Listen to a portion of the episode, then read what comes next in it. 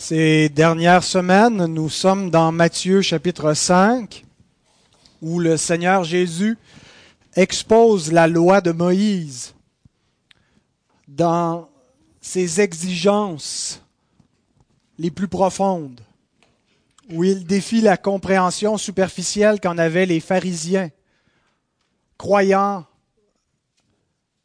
être conformes aux exigences de Dieu parce qu'ils ne commettaient pas de meurtre ou d'adultère avec leur corps. Et l'exposition que le Seigneur fait de la loi expose nos cœurs et expose notre péché, révèle que tous sont coupables, tous sont pécheurs et sont privés de la gloire de Dieu. C'est ce que fait la loi. Elle met en évidence notre péché. Et chacun de nous, autant que nous sommes, nous sommes des criminels, des transgresseurs. Dieu a dit, tu n'auras pas d'autre Dieu devant ma face.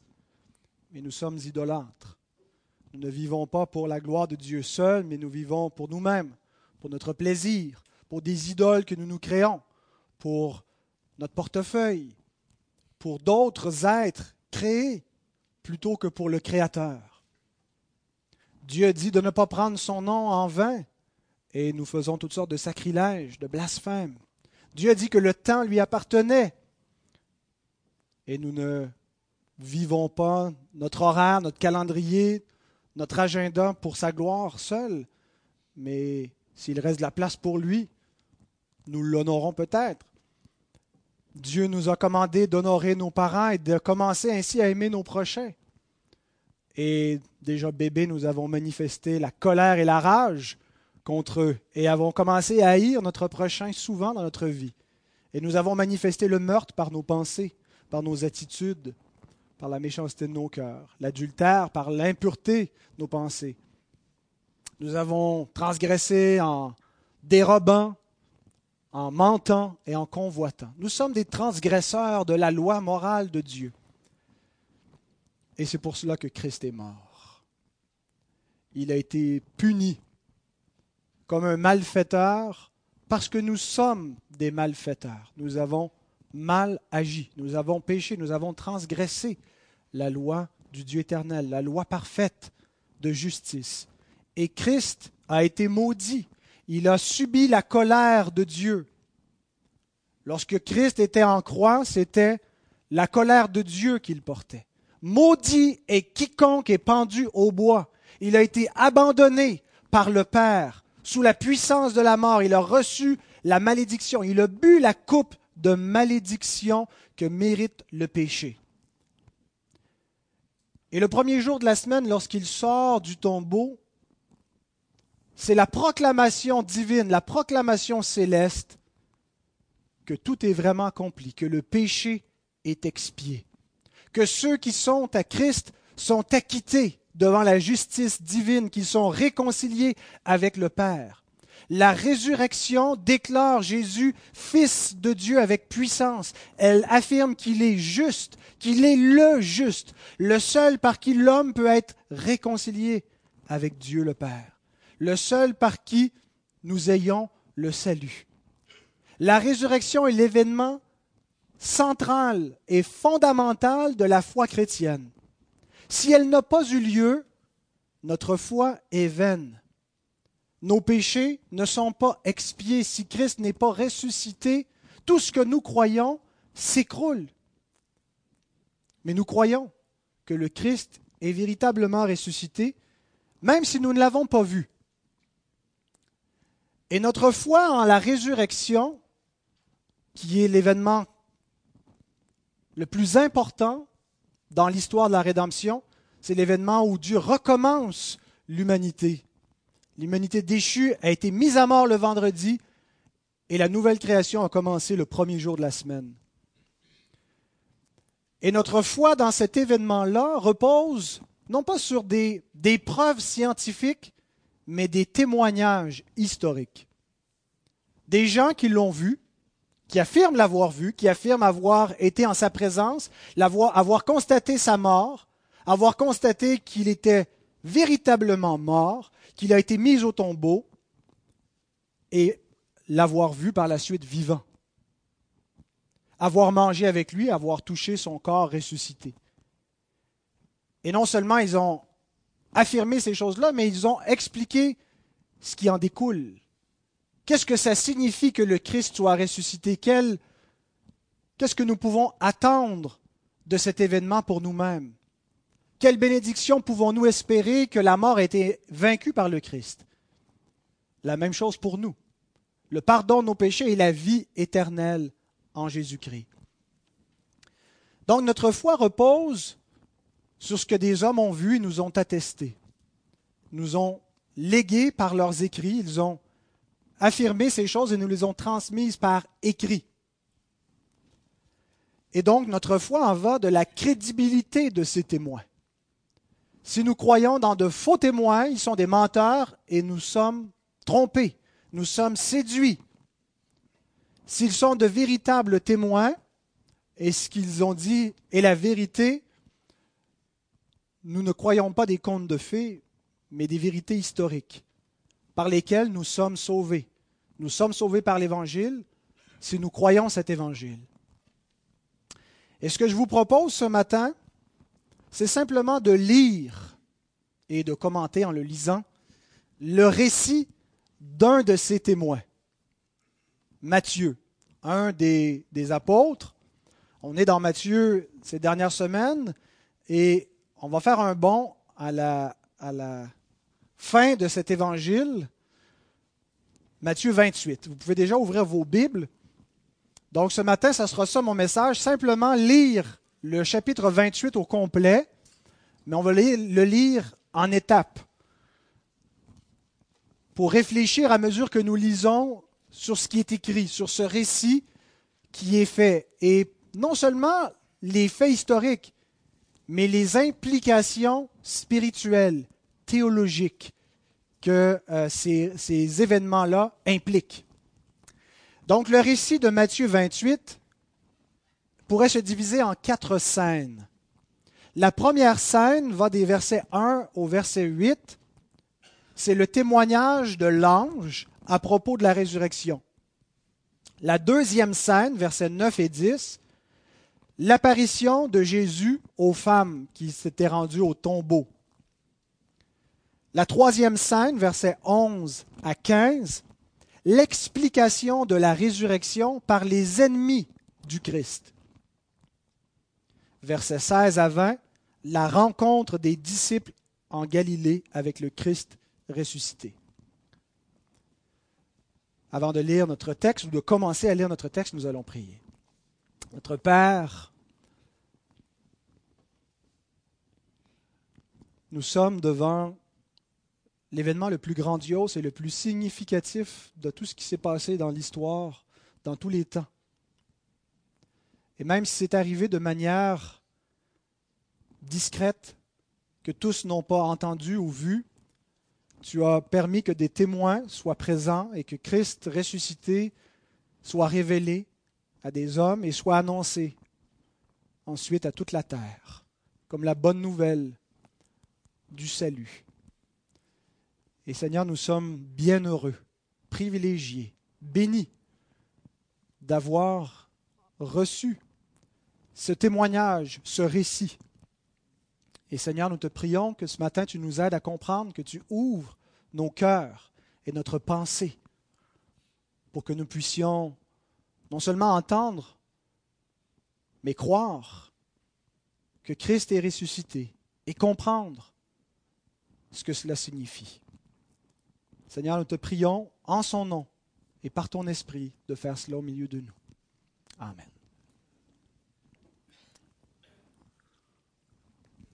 Donc les versets seront affichés à l'avant, mais je vous invite à garder vos, Bibles ouvertes et à suivre à mesure que nous allons lire. Donc première scène, le témoignage de l'ange à propos de la résurrection que j'ai redivisé en, en petites parties. Lisons premièrement le premier verset. Après le sabbat, à l'aube du premier jour de la semaine, Marie de Magdala et l'autre Marie allèrent voir le sépulcre. Première chose que je veux remarquer, c'est l'aspect chronologique de la résurrection. La résurrection, c'est le commencement de la nouvelle création. La crucifixion, c'est la fin de l'ancienne création, la fin de la nature déchue en Adam.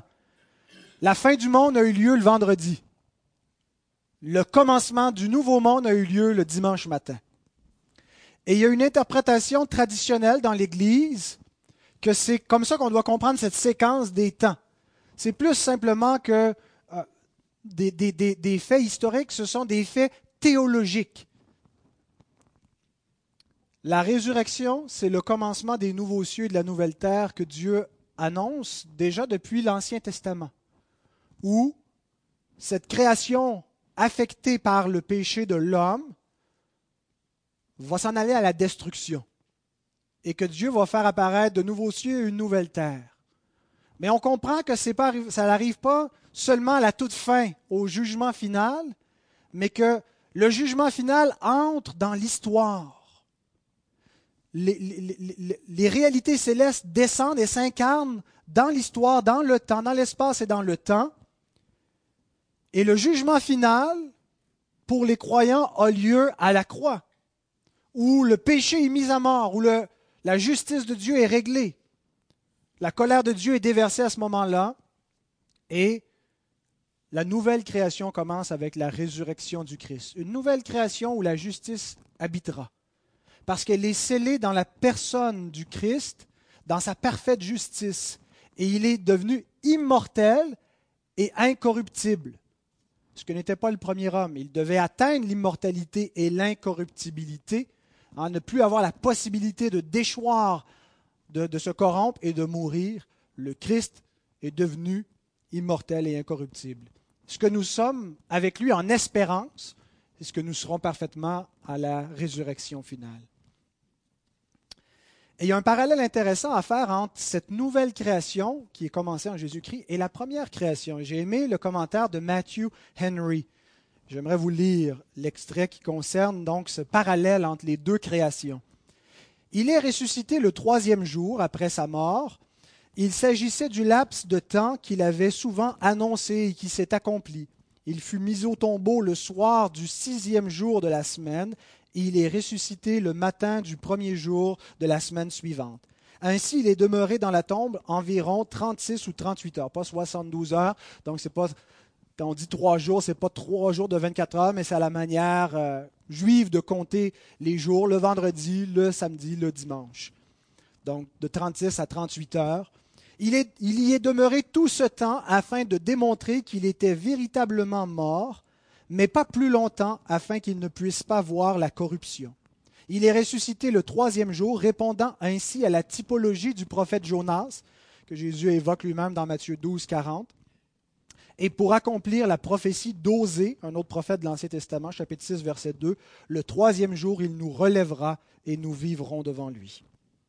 Christ a achevé son œuvre au sixième jour, et s'est écrié, tout est accompli, parallèle avec le, sixième jour de la création, tout était achevé. Il est ressuscité le premier jour de la semaine. Le premier jour de la première semaine, Dieu commanda à la lumière de briller du sein des ténèbres. C'est pourquoi en ce jour il a fait briller hors des ténèbres de la tombe celui qui est la lumière du monde. Premier jour de la première semaine de création, Dieu commande à la lumière d'apparaître la nouvelle création, la lumière sort des ténèbres par la résurrection. Puis l'ancien sabbat du septième jour fut enterré avec Christ et fut ressuscité en un nouveau sabbat le premier jour de la semaine appelé jour du Seigneur, selon Apocalypse 1.10. Celui qui, ce jour-là, fut relevé d'entre les morts est le même par qui et pour qui toutes choses furent créées au commencement et qui sont maintenant créées à nouveau. Donc, comprenons l'implication eschatologique. Le mot eschatologique vient du grec eschatos qui veut dire dernier, les choses dernières. Est-ce qu'il y a un but ultime à cette création? Où s'en va le monde?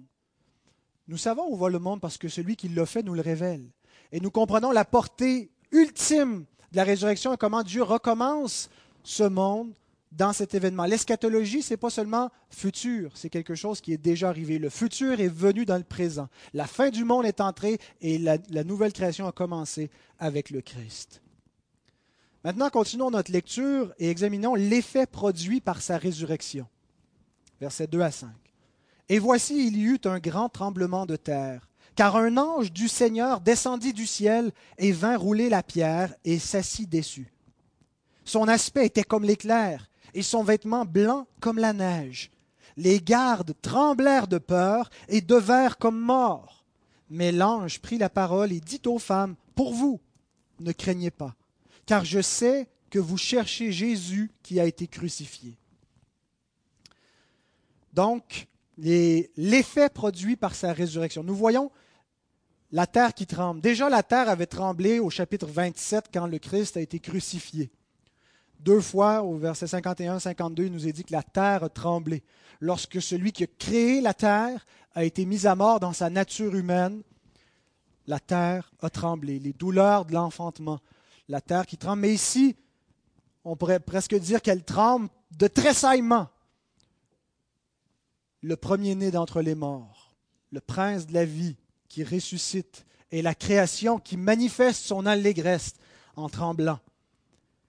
Paul nous rappelle que la création soupire en attendant la révélation des fils de Dieu. Voici le premier fils de Dieu, le premier fils de la résurrection. Il y a un ange qui est présent. Le mot ange veut dire messager. Et il est là pour proclamer, il est là pour apporter un message, justement. Il est messager envoyé du ciel, envoyé d'auprès de Dieu aux hommes.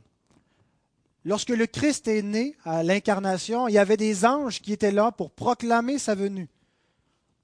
Lorsqu'il ressuscite, il y a un ange aussi qui est là. Il y a un parallèle encore entre l'incarnation et la résurrection et la présence d'anges pour proclamer donc ce roi à l'incarnation et à la résurrection, qui est comme une sorte de, réincarnation dans le sens chrétien du terme. L'ange est là au service du roi. Il vient rouler la pierre, il vient lui ouvrir la voie. Il n'enlève pas la pierre lui-même, pas parce qu'il ne pouvait pas. On voit qu'il passe au travers les murs dorénavant. Euh, un ange vient à son service, il lui ouvre la porte du tombeau. Et je pense qu'on peut y voir certainement la domination du Fils de l'homme sur les anges. L'Écriture nous révèle que le monde actuel avait été soumis à l'homme. Dieu a tout mis, toutes ses œuvres sous les pieds de l'homme. Il l'a donné comme chef de la création. Il l'a créé sous lui-même. Dieu, l'homme et toute sa création, toutes les œuvres de Dieu. Mais l'homme a chuté. Et la création actuelle a été soumise à des puissances, à des puissances angéliques déchues, au pouvoir des ténèbres. Et l'Écriture nous dit que le Fils de Dieu s'est abaissé pour un peu de temps sous les anges. Il est venu dans un monde qui était sous la puissance de la domination de Satan. Souvenez-vous à la tentation du Christ où le diable lui dit, tu vois tous ces royaumes, toute cette autorité, je vais te le donner si tu te prosternes et m'adores. Il est venu dans un monde où Satan est le prince. Mais nous voyons à la résurrection que les puissances angéliques et les autorités lui sont soumises. Hébreu chapitre 2 verset 5 à 9 nous dit que le monde à venir n'a pas été soumis à des anges, mais au Fils de l'homme.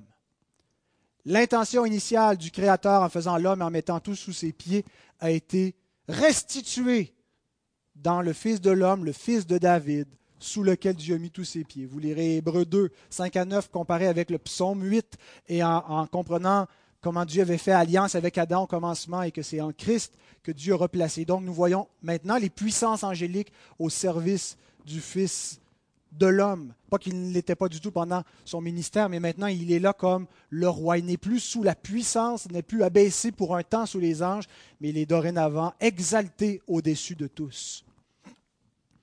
Et nous voyons l'ange qui s'assied sur la pierre, symbole de la mort qui est vaincue la pierre du, du, tombeau qui avait été scellée. Le chapitre 27, le dernier verset au verset 66, nous dit que non seulement on a mis une pierre devant, mais elle avait été scellée. Hein, on a mis euh, du, ciment, quelque chose, pour s'assurer qu'on ne pouvait pas ouvrir le tombeau et que si jamais on l'ouvrait, il y aurait une évidence, le seau serait brisé. On ne peut pas juste la rouler, la rouler devant et les gens pensent que Jésus est toujours là, mais on a dérobé son corps et on fait croire qu'il venait en secret. On verrait que la pierre avait été enlevée parce qu'elle était scellée. Mais là, la pierre a été enlevée et l'ange est assis dessus comme symbole de la mort qui est vaincue. Les ennemis de Christ ne peuvent pas le garder mort, ne peuvent pas continuer à faire croire aux hommes que la mort a triomphé, que le prince de la vie, que celui qui prétendait être le Fils de Dieu, le roi des Juifs, est vivant. Il est mort, c'est ce que les, hommes voulaient faire croire. L'ange s'assoit sur la pierre, la mort est vaincue. Ce message qu'il vient proclamer, le message de la résurrection, a un double effet. C'est vraiment une bonne nouvelle pour ceux qui croient. C'est une bonne nouvelle pour ceux qui accueillent et qui croient et qui reçoivent le Christ et qui reconnaissent qu'il est Seigneur, qu'il a vaincu la mort. Mais regardez comment les gardes, ceux qui gardaient le tombeau, ceux qui étaient dans le camp des ennemis du Christ, de ceux qui ont scellé la pierre et qui disent ne sortira pas de là, regardez leur réaction. Lorsqu'ils voient l'ange, ils tremblent et ils tombent comme morts. Et l'ange dit aux femmes, pour vous, il y a un contraste volontaire, pour vous, pas pour eux, mais pour vous, ne craignez pas. Et il y a une raison qui est donnée, parce que vous cherchez Jésus qui a été crucifié. Ceux qui cherchent le Christ, ceux qui sont pour lui, avec lui, avec le crucifié, n'ont aucune raison de craindre. Mais sa résurrection n'est pas une bonne nouvelle pour tous les hommes. Et Paul nous rappelle cela dans sa première épître ou sa deuxième épître aux Corinthiens quand il dit que cet évangile qu'on proclame est une odeur de vie pour ceux qui croient, mais une odeur de mort pour ceux qui sont perdus. Elle leur annonce que leur temps est compté, qu'ils auront à faire face à un juge qui a qui ne peuvent pas s'en aller impunément, ils, ils auront des comptes à rendre. Elle n'est pas une bonne nouvelle pour quiconque refuse le Christ.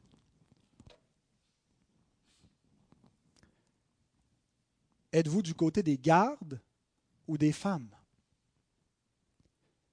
dans ce récit? Avec qui vous identifiez-vous? Il n'y a pas de neutralité. On ne peut pas dire je suis ni un ni l'autre. Je ne veux pas me positionner. Vous êtes soit avec les gardes, soit avec les femmes. Et ensuite, l'ange proclame, versets 6 à 8, la résurrection. Il n'est point ici. Il est ressuscité comme il l'avait dit. Venez, voyez le lieu où il était couché et allez promptement dire à ses disciples qu'il est ressuscité des morts. Et voici, il vous précède en Galilée. C'est là que vous le verrez. Voici, je vous l'ai dit. Elles s'éloignèrent promptement du sépulcre avec crainte et avec une grande joie, et elles coururent porter la nouvelle aux disciples. Les femmes cherchaient un mort. Et c'est intéressant, les disciples n'avaient pas compris grand-chose. Ça ne veut pas dire qu'ils n'étaient pas sauvés. Ils croyaient déjà au Christ, mais leur foi n'était pas encore bien instruite, bien affermie. C'est un peu comme la foi d'un enfant. Ils étaient néanmoins les héritiers des bénédictions éternelles parce qu'ils croyaient en lui. Et même s'ils ne comprenaient pas encore ce qui devait arriver, qu'ils ne savaient pas que Christ était ressuscité, qu'ils ne croyaient pas encore à la résurrection, ils bénéficiaient des privilèges de ceux qui croient à la résurrection. Sauf que les vrais disciples, lorsqu'ils entendent que le Christ est ressuscité, ne restent pas pour toujours incrédules vont finir par croire. Donc, elle cherchait un mort. Et s'il était encore mort, voici ce que ça signifierait. Paul déclare dans la première épître aux Corinthiens, chapitre 15, versets 17 et 18, Si Christ n'est pas ressuscité, votre foi est vaine. C'est en vain que vous croyez si Christ n'est pas ressuscité. Pourquoi? Parce que vous êtes encore dans vos péchés. Il n'a pas pris vos péchés, il est mort, il est resté mort, ça n'a pas pu expier votre péché. Son sacrifice n'a pas pu enlever la faute. Votre foi est vaine et vous êtes dans vos péchés, et par conséquent aussi ceux qui sont morts en Christ, ceux qui sont morts en croyant en lui, ceux qui sont morts avec cette espérance, sont perdus, sont ruinés, sont comme les autres hommes. Mais sa résurrection signifie tout le contraire. Ça signifie que notre foi n'est pas vaine, ce n'est pas vainement, ce n'est pas un conte de fées, ce n'est pas seulement religieusement. C'est une foi qui a une valeur. C'est une foi qui a une efficacité. C'est une foi qui a une efficacité parce que ce qu'elle croit est vrai. Ce n'est pas le fait de croire qui importe, c'est est-ce que ce qui s'est passé est vrai? Et si c'est vrai, le fait de croire change tout, et le fait de ne pas croire aussi. Si Christ n'est pas ressuscité, notre foi est vaine, mais parce qu'il est ressuscité, notre foi n'est pas vaine. Et donc nous ne sommes plus dans nos péchés. Et tous ceux qui espèrent en Christ ne sont pas ruinés, ne sont pas perdus, mais ont la vie éternelle. Et les femmes sont invitées ici à faire deux choses, et nous aussi. Premièrement, à croire Venez, voyez le lieu où il était. Croyez qu'il est ressuscité. Ce n'est pas pour le plaisir que nous proclamons la résurrection. Ce n'est pas pour bâtir l'édifice du christianisme et en faire une plus grosse synagogue que les autres religions. C'est pour croire. C'est pour que des des gens croient et en croyant qu'ils aient la vie.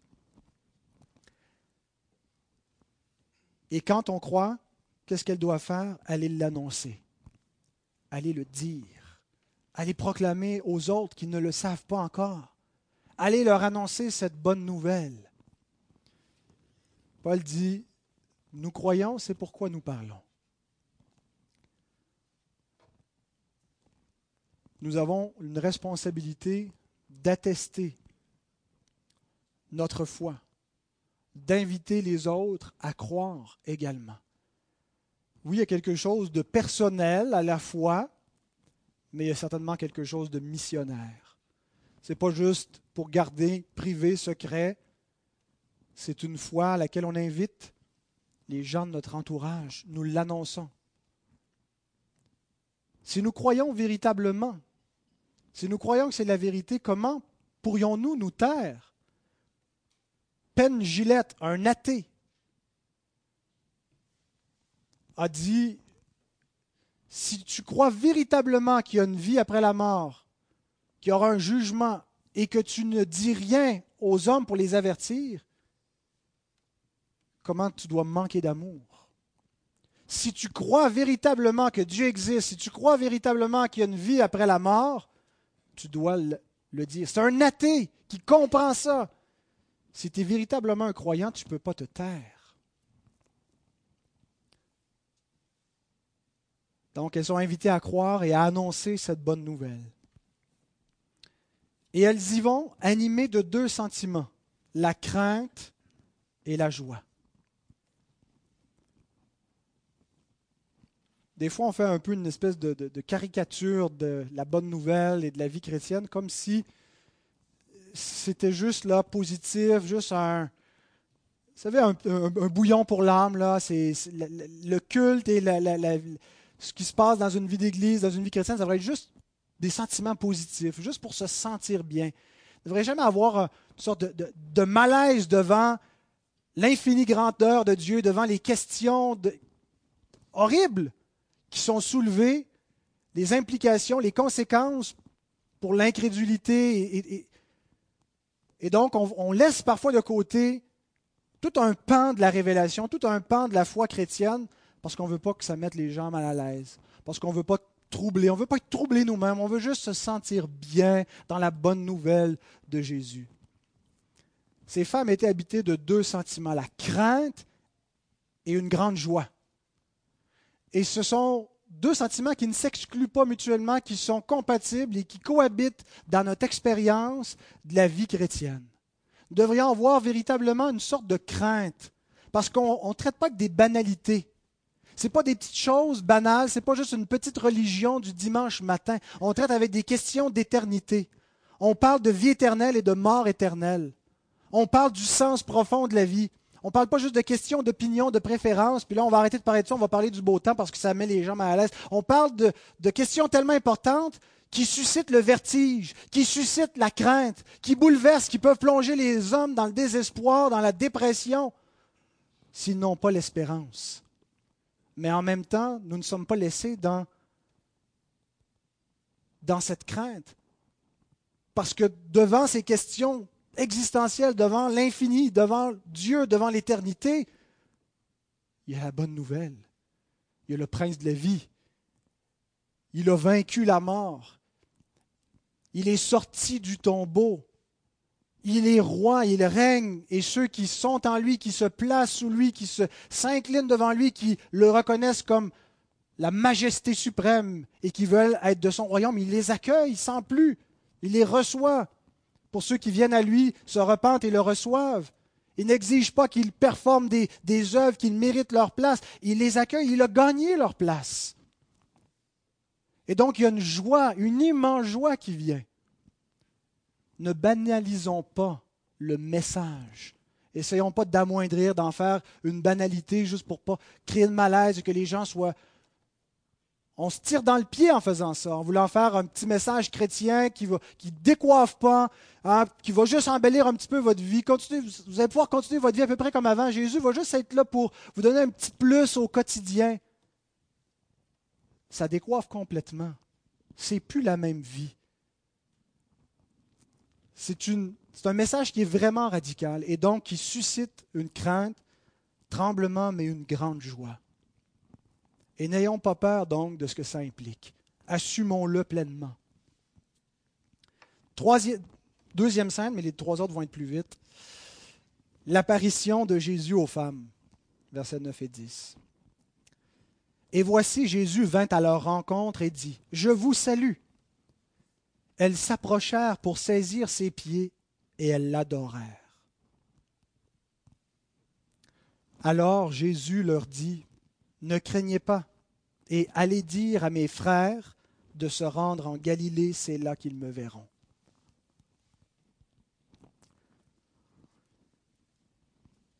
Elles ont vu le Christ ressuscité. Et c'est un privilège qui est accordé, qui a été accordé à certains seulement. Tous n'ont pas vu le Christ ressuscité. Pierre dit, vous croyez en lui sans l'avoir vu, vous l'aimez sans le voir encore et vous l'attendez. Jean nous dit, quand vous le verrez, vous serez semblable à lui. Quand Christ apparaîtra, nous paraîtrons avec lui dans la gloire. Notre espérance est cachée, nous, notre vie est cachée avec Christ. Mais certains l'ont vu. Pierre, dans sa prédication euh, auprès des, des païens dans Acte 10, dit Dieu l'a ressuscité le troisième jour et il a permis qu'il apparaisse non à tout le peuple, Dieu n'a pas permis qu'il apparaisse à tout le peuple, mais aux témoins choisis d'avance par Dieu, à nous qui avons mangé et bu avec lui après qu'il fut ressuscité des morts.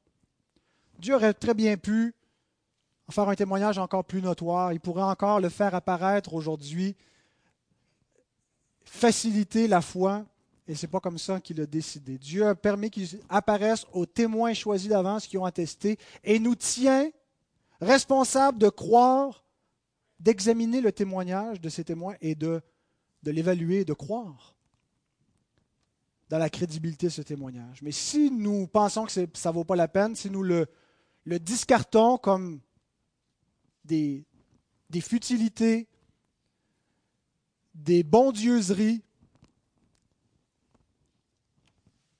nous nous faisons un grand tort à nous-mêmes les témoins qui ont attesté ces choses-là sont allés jusqu'à la mort pour confesser ce qu'ils avaient vu. Lorsqu'on leur a interdit de parler au nom du Christ et d'arrêter d'annoncer qu'il était ressuscité, que Dieu accorde le péché en son nom et qu'il est le roi de l'univers, ils n'ont pas écouté les autorités. On les a mis en prison, on les a battus, on les a flagellés. Ils ont accepté de mourir dans les pires tourments. Vous savez, comment, ce, que, ce que le mot martyr veut dire? Témoin. Martus veut dire témoin. ils ont témoigné jusqu'à la mort. Parce que ce qu'ils ont vu est la vérité. Ils le savaient et c'est comme ça qu'ils ont pu aller jusqu'au bout. Et il n'est pas dit heureux ceux qui ont vu, mais heureux ceux qui ont cru. C'est ce que Jésus déclare à Thomas. Tu ne croyais pas, tu crois parce que tu m'as vu. Heureux ceux qui ont cru, même sans avoir vu. Et ceux-là qui croient vraiment font la même chose que les femmes font ici, se prosternent et adorent. Comment on sait que notre profession de foi est une vraie foi Il existe des degrés de foi. Il existe une foi qui ne sauve pas, une foi qui est une fausse foi. Une foi qui a l'apparence de la vraie foi, une foi qui produit un fruit momentanément, mais qui ne s'avère pas par la suite, qui se révèle être fausse. Et l'Écriture distingue de différentes façons, dans beaucoup de passages, la vraie foi de la fausse foi. La vraie foi amène à être un adorateur. Je me souviens avec Mario, il y a deux ans, on était allé pour Pâques questionner les gens dans la rue. Qu'est-ce qu'on célèbre à Pâques? Et la plupart des gens savaient qu'on célébrait la résurrection ou la ressuscitation de Jésus. Et si on leur demandait s'ils croyaient, beaucoup ne disaient pas vraiment, croyaient que ce n'était pas arrivé, que c'est ce qu'on célèbre, mais c'est des mythes. Certains disaient qu'ils croyaient que c'était arrivé. Et c'était évident que ce n'étaient pas des croyants, ces gens-là. Même s'ils disaient qu'ils croyaient que Christ était ressuscité. Pourquoi? Parce qu'un croyant véritable est un adorateur. Ces femmes-là qui croient que Christ est ressuscité se prosternent et l'adorent. Professer que je crois à la résurrection du bout des lèvres, ça ne me sauve pas. La vraie foi qui vient du cœur, c'est la foi qui va s'incliner devant le Christ ressuscité et qui va dire Mon Seigneur et mon Dieu. Comme Thomas, après avoir été incrédule, s'incline devant lui, dit Mon Seigneur et mon Dieu. Je vais t'obéir dorénavant. Je vais te suivre. C'est toi qui es mon Seigneur, c'est toi qui es mon Dieu. Alors, demandez-vous, est-ce que ma foi est une foi de tradition? Est-ce que je crois ça parce qu'on m'a raconté ces histoires depuis que je suis enfant? Parce que c'est la, la culture judéo-chrétienne dans laquelle j'ai grandi? Si je suis un adorateur, si je crois en adorant le Christ, l'adorer, c'est lui rendre un culte, c'est le servir, c'est le suivre, ma foi n'est pas une fausse foi.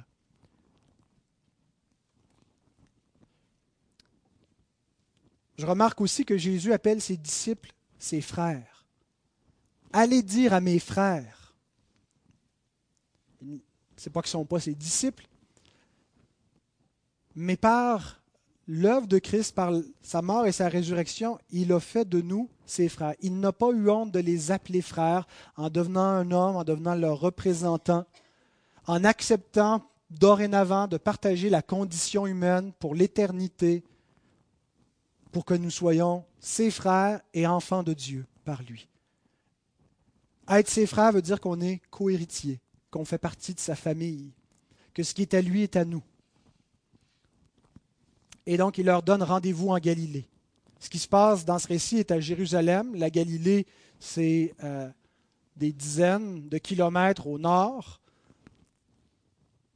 Jésus va leur apparaître avant cela euh, à quelques reprises à Jérusalem. Le soir même, ils vont être réunis dans un lieu à Jérusalem, mais il leur donne rendez-vous euh, en Galilée. Jésus va être pendant 40 jours avec ses disciples avant l'ascension. Donc, à différents moments, il va les enseigner, va être avec eux, et, ils doivent donc retourner en Galilée. C'est de là que va recommencer la mission. La lumière est venue s'éteindre en Judée, il, ressuscite en Judée, mais la, grande commission, la grande mission, euh, de l'Église qui est donné aux disciples recommence donc en Galilée, qui était comme méprisé par, par les Juifs, mais je pense que Matthieu veut nous montrer par là que la Judée a apostasié et que le, Messie rejeté par, le peuple qui a souffert en dehors des portes de Jérusalem, euh, et donc il a établi véritablement le royaume, et ceux qui s'identifient à lui doivent être prêts à sortir du camp, être prêts à rejeter de la, d'être rejeté de la nation des Juifs et donc d'être identifié avec un, Nazaréen galiléen. Et, donc il y a ce contraste. Mais donc il leur donne rendez-vous en Galilée. Troisième scène, l'explication de la résurrection par les ennemis de Christ, versets 11 à 15. Pendant qu'elles étaient en chemin, quelques hommes de la garde entrèrent dans la ville et annoncèrent aux principaux sacrificateurs tout ce qui était arrivé. Ceux-ci, après s'être assemblés avec les anciens et avoir tenu conseil, donnèrent aux soldats une forte somme d'argent, en disant Dites, ces disciples sont venus de nuit le dérober pendant que nous dormions. Et si le gouverneur l'apprend, nous l'apaiserons et nous vous tirerons de peine. Les soldats prirent l'argent et suivirent les instructions qui leur furent données. Et ce bruit s'est répandu parmi les Juifs jusqu'à ce jour. Donc les gardes étaient bien mal pris. Ils sont allés auprès des chefs et on dit, il s'est passé quelque chose d'assez étrange. On gardait et j'imagine qu'ils ont raconté ce qu'ils ont vu. L'ange, est-ce que c'est ces deux gardes-là qui sont allés ou d'autres de la garde? Toujours est-il qu'ils n'étaient pas capables d'expliquer ce qui s'est passé. Mais il faut donner une explication. Vous savez, on est pris devant certaines affirmations. Il y a des faits qu'on n'a pas besoin. Il y a des, des gens qui affirment des choses qu'on peut laisser de côté. Des gens qui ont dit qu'ils ont vu des extraterrestres. On n'a pas besoin d'examiner chaque affirmation de chaque individu de la planète pour déterminer nos croyances. Mais il y a, certains incontournables. La création, par exemple. Il y a comme l'évidence qu'il y a quelque chose qui existe. Il faut expliquer qu'il y a quelque chose qui existe plutôt que quelque chose qui n'existe pas. On n'est pas juste dans un rêve. On existe. Il y a un monde qui est là autour de nous. Il y a le soleil, il y a la terre, il y a des choses tangibles. Comment c'est là? Et donc, il faut donner une explication et, les hommes tentent d'expliquer en niant la vérité, c'est ce que Paul nous montre dans Romains 1, que les hommes retiennent la vérité injustement, captive, criminellement, et vont tenter d'expliquer l'existence sans référence au Créateur, vont se faire des faux dieux, des idoles, des théories auxquelles ils vont croire pour nier la vérité et affirmer le mensonge. La résurrection est une autre chose qu'il faut expliquer. On n'était pas là, par contre, il y a des faits. Il y a des gens qui étaient au premier siècle. Et ces gens-là, qui ont affirmé que Christ était ressuscité, ont bouleversé le monde. Notre frère Roger disait en introduction que, que le monde, l'histoire est marquée avant et après le Christ. Et si l'événement de la résurrection n'avait pas eu lieu, la petite troupe de Jésus, ça se serait éteint assez rapidement, n'est-ce pas? S'il n'y a pas de résurrection, ils seraient retournés à leur métier de pêcheur. Ils auraient dit On espérait dans cet homme, on ne comprend pas, il a fait tellement de grandes choses, il y avait tellement des, paroles. Peut-être qu'ils auraient inventé quelque chose, il est ressuscité dans notre cœur. Euh, mais ça n'aurait pas donné l'impact historique que ça a donné. Le monde a été changé, le cours de l'histoire a été changé par la proclamation de la résurrection du Christ. Et des vies encore aujourd'hui, notre vie individuellement, a été bouleversée lorsque nous avons compris que le Christ est ressuscité. Ça a changé toute notre vie. Un événement très très lointain de nous qui pourtant a eu un impact majeur maintenant. Il faut l'expliquer. Et ceux qui ne croient pas à la résurrection vont donner des explications. Ceux qui ne croient pas que c'est arrivé et qui veulent vraiment se pencher, qui ne vont pas juste laisser faire la, la question qui veulent analyser objectivement, intelligemment, vont devoir expliquer. il y a encore des explications incrédules comme il a été donné ici. Ah, c'est ces disciples qui sont venus, ils ont dérobé le corps et ils ont fait croire qu'il était ressuscité. Et les gardes ont été achetés pour dire cela. Et le bruit s'est répandu parmi le peuple. J'aimerais simplement souligner ceci, bien-aimés. Nos croyances ne sont pas neutres ça peut paraître très très inoffensif de croire quelque chose, n'est-ce pas? Croire quelque chose, c'est pas faire une action, c'est pas commettre le bien ou commettre le mal, c'est quelque chose de théorique, quelque chose qui n'est pas concret, c'est une croyance. Nos croyances ne sont pas neutres. Nos croyances déterminent si nous sommes ennemis ou amis de Dieu. Ce que nous croyons par rapport au Christ, ce que nous croyons par rapport aux affirmations de sa résurrection, détermine si nous sommes dans le camp des gardes qui mentent et qui retiennent injustement la vérité captive pour nier la vérité et ne pas avoir à faire face aux implications que ça aurait en affirmant que le Christ est ressuscité. Donc nos croyances déterminent si on est parmi ses enfants bien-aimés ou ses ennemis. Et ce n'est pas seulement face à Dieu que nos croyances déterminent cela, c'est face aux hommes. Nos croyances déterminent si nous sommes ennemis ou amis des hommes. Si vous ne prenez pas trop au sérieux le fait de croire et que vous ne vous questionnez pas et que vous n'en faites pas grand cas, vous n'aurez pas trop de problèmes, vous allez naviguer euh, la vie sans trop, trop d'obstacles vis-à-vis des hommes, pas vis-à-vis de Dieu. Dieu prend au sérieux énormément ce qu'on croit. Notre foi est vue comme une action face à lui, aussi concrète que les actions de notre corps. Mais prenez au sérieux vos croyances, affirmez-les vos convictions existentielles, vos convictions morales, vos convictions face à l'éternité, et ça va déterminer si vous êtes ami ou ennemi des hommes. Non pas parce que vous allez vous mettre à haïr les hommes, mais parce que ceux qui nient la vérité haïssent la vérité. La lumière est venue dans le monde et les ténèbres l'ont haï. Et donc la question pour nous qui sommes des croyants est est-ce que nous craignons le gouverneur ou le Seigneur? Ces hommes-là avaient à craindre le gouverneur ou Dieu lui-même.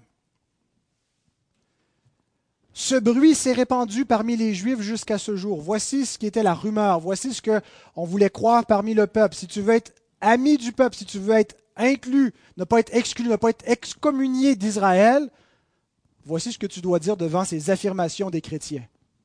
C'est ces disciples qui ont fomenté, qui ont inventé cette histoire-là. Bien aimé, encore aujourd'hui, il y a un prix à payer pour prendre au sérieux la résurrection. Ça dépend pour chacun de nous. Il y en a pour qui il n'y aura pas nécessairement trop de conséquences, mais il y a des gens, à cause de leur position, leur statut social, s'ils prennent clairement position pour la foi dans la résurrection, avec ce que ça implique, ça pourrait coûter le travail, ça pourrait coûter la, réputation. Je ne pense pas que vous pourriez être, euh, par exemple, dans, dans les médias, l'élite journalistique, et être un chrétien engagé et sérieux. Il y a réellement un prix à payer dans la culture actuelle. Est-ce que vous prenez cette croyance au sérieux? Est-ce que c'est évident? Est-ce que dans vos réseaux sociaux, sur Facebook, dans votre famille, est-ce que l'on vous reconnaît pour quelqu'un qui prend au sérieux la foi, les données de la foi? Pas un espèce de, religieux sectaire qui veut juste écœurer le monde avec euh, entrer en conflit. Il y a une façon très respectueuse, mais en même temps avec conviction, avec clarté pour montrer où on se tient. Et c'est ce que nous sommes appelés à faire. Aller dire, non seulement à mes disciples, mais Jésus, dans un instant, va dire Faites de toutes les nations des disciples. Proclamez-le. Une façon de faire des disciples, ce n'est pas juste en frappant aux portes, faisant du prosélytisme. C'est simplement en s'affichant Voici où je me tiens. Voici ce que je crois. On l'affirme sans nécessairement chercher à les convaincre individuellement chaque personne la parole et le témoignage vont faire son effet, vont faire en sorte que les gens vont se questionner, vont se remettre en question vis-à-vis de ce témoignage-là. Sommes-nous prêts à payer le prix pour prendre au sérieux la résurrection? Craignons-nous le gouverneur ou le Seigneur? Dernière scène, la rencontre des disciples en Galilée avec le Christ ressuscité, versets 16 à 20. Les onze disciples allèrent en Galilée sur la montagne que Jésus leur avait désignée. Quand ils le virent, ils l'adorèrent. Mais quelques-uns eurent des doutes. Jésus s'étant approché leur parla ainsi. Tout pouvoir m'a été donné dans le ciel et sur la terre.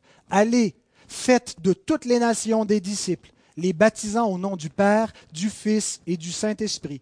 Et enseignez-leur à observer tout ce que je vous ai prescrit. Et voici, je suis avec vous tous les jours jusqu'à la fin du monde. Il y aurait beaucoup de choses à dire sur ce, ce, passage, ces versets, et nous y viendrons bientôt dans quelques années dans notre exposition de Matthieu. Euh, mais un, mot très bref sur chacun des versets. D'abord au verset 16, les onze disciples sont plus douze, sont rendus onze. Il y en a un qui a apostasié. Il y en a un qui n'était pas un vrai disciple. Et donc on a ce, ce genre d'avertissement solennel pour toujours s'examiner et, réaliser que celui qui persévérera jusqu'à la fin sera sauvé. Ce n'est pas notre persévérance qui sauve, mais la preuve qu'on est sauvé, c'est la persévérance. Il n'y a pas de salut sans persévérance. Il n'y a pas d'assurance du salut sans persévérance. Il y a des gens qui ont professé momentanément la foi. Il y a des gens que vous avez vus passer ici. Ce pas tous ceux qui ont passé qui sont sortis, qui sont des apostats. Mais il y a des gens qui n'étaient pas des vrais croyants, qui sont sortis du milieu de nous. Et donc, prenons garde. Est-ce que je professe du bout des lèvres ou est-ce que je suis un vrai croyant? Il leur a donné rendez-vous sur une montagne. Certains croient, et je pense que c'est très probable, que c'était le, lieu où avait eu lieu la transfiguration. Le mont de la transfiguration où Jésus avait été révélé dans sa gloire.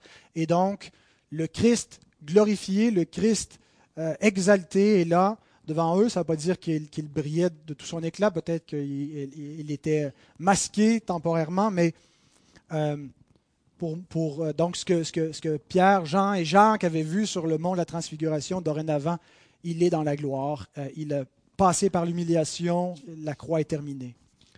Verset 17, quand ils le virent, ils l'adorèrent, mais quelques-uns eurent des doutes.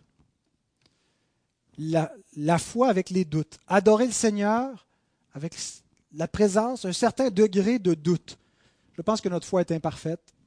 Euh, elle se perfectionne, elle est, parfaite dans le, verbe parfaire. Dieu l'a parfait, il l'a fermé, il l'a fait croître, mais il y a encore de l'incrédulité qui subsiste en nous, ce qui ne nous empêche pas d'être un vrai adorateur, d'être quelqu'un qui confesse tout en disant Délivre-moi de mon incrédulité. Verset 18. Jésus déclare être Seigneur. Tout pouvoir m'a été donné dans le ciel et sur la terre. Est-ce qu'il ne l'avait pas déjà, ce pouvoir-là Comme Fils éternel de Dieu, comme personne de la Trinité, personne divine, il est éternellement Dieu, il est éternellement immortel, il, n'est pas devenu Seigneur, il l'a toujours été. Mais c'est dans sa nature humaine dont il, il est question ici. Comme homme, il, est, il a reçu tout pouvoir et toute autorité. Et et, c'est vraiment la, consommation. Adam a perdu, Adam qui était fait le roi de la création, l'a échappé. Et il y avait le prince de ce monde qui régnait, mais maintenant, le roi de l'univers, celui qui règne, c'est un homme, c'est le Christ. Il est Seigneur dans les lieux célestes et dans les lieux visibles sur la terre. Et cette autorité lui vient du Père, il est assis à la droite de Dieu. Christ est Seigneur, c'est la confession de foi euh, la plus fondamentale des premiers chrétiens. Ce n'est pas César qui est Seigneur, c'est le Christ. Versets 19 à 20, c'est leur mission. Allez, faites de toutes les nations des disciples. Ils font des disciples en annonçant que Christ est Seigneur. Et ceux qui reçoivent cette parole et qui croient que le Christ est Seigneur, ils se font baptiser. C'est le moyen par lequel ils entrent dans ce royaume. Ils reçoivent la marque de, du royaume et, de Dieu, le Père, le Fils et le Saint-Esprit, et ils sont enseignés à garder tout ce que le Seigneur a transmis à ses disciples. L'Église continue, donc l'Église est la, manifestation visible du royaume du Seigneur, baptise les croyants, enseigne les croyants à vivre dans le royaume en attendant que ce royaume prenne toute la, terre. Il y a une promesse qui est faite au verset 20. Je suis avec vous jusqu'à la fin du monde. Il est avec nous par le Saint-Esprit, par les moyens de grâce qu'il nous donne, par lesquels nous sommes en communion avec le Christ.